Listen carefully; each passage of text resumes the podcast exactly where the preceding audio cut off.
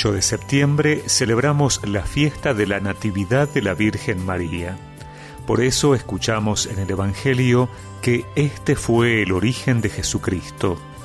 María, su madre, estaba comprometida con José, y cuando todavía no habían vivido juntos, concibió un hijo por obra del Espíritu Santo. José, su esposo, que era un hombre justo y no quería denunciarla públicamente, resolvió abandonarla en secreto. Mientras pensaba en esto, el ángel del Señor se le apareció en sueños y le dijo, José, hijo de David, no temas recibir a María, tu esposa, porque lo que ha sido engendrado en ella proviene del Espíritu Santo. Ella dará a luz un hijo, a quien pondrás el nombre de Jesús, porque él salvará a su pueblo de todos sus pecados. Todo esto sucedió para que se cumpliera lo que el Señor había anunciado por el profeta. La Virgen concebirá y dará a luz un hijo, a quien pondrán el nombre de Emanuel, que traducido significa Dios con nosotros.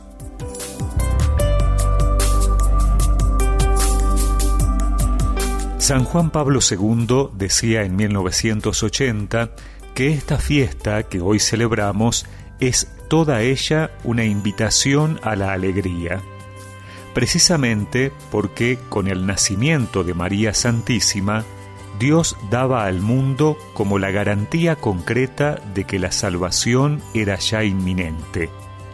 La humanidad, que desde milenios, en forma más o menos consciente, había esperado algo o alguien que la pudiese liberar del dolor, del mal, de la angustia, de la desesperación, podía mirar finalmente, conmovida y emocionada, a María Niña.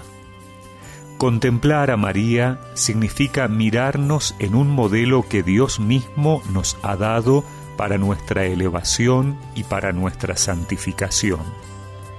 Y María hoy nos enseña, ante todo, a conservar intacta la fe en Dios, esa fe que se nos dio en el bautismo y que debe crecer y madurar continuamente en nosotros durante las diversas etapas de nuestra vida cristiana. Comentando las palabras de San Lucas, San Ambrosio se expresa así, Reconozcamos en todo el pudor de la Virgen Santa, que inmaculada en el cuerpo no menos que en las palabras, meditaba en su corazón los temas de la fe. También nosotros debemos meditar continuamente en nuestro corazón los temas de la fe. Es decir, debemos estar abiertos y disponibles a la palabra de Dios para conseguir que nuestra vida cotidiana, a nivel personal, familiar, profesional, esté siempre en perfecta sintonía y en armoniosa coherencia con el mensaje de Jesús, con la enseñanza de la Iglesia, con los ejemplos de los santos. Hoy es la fiesta, alegrías y bailes y cantos, porque una flor al colegio del cielo ha bajado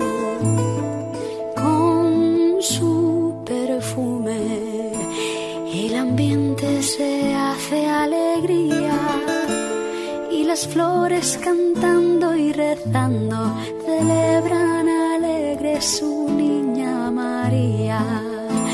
Y las flores cantando y rezando celebran alegre su niña María. Y recemos juntos esta oración. Te pido, Madre, que nazcas espiritualmente en mi alma para poder vivir siempre unido a tu dulce y tierno corazón.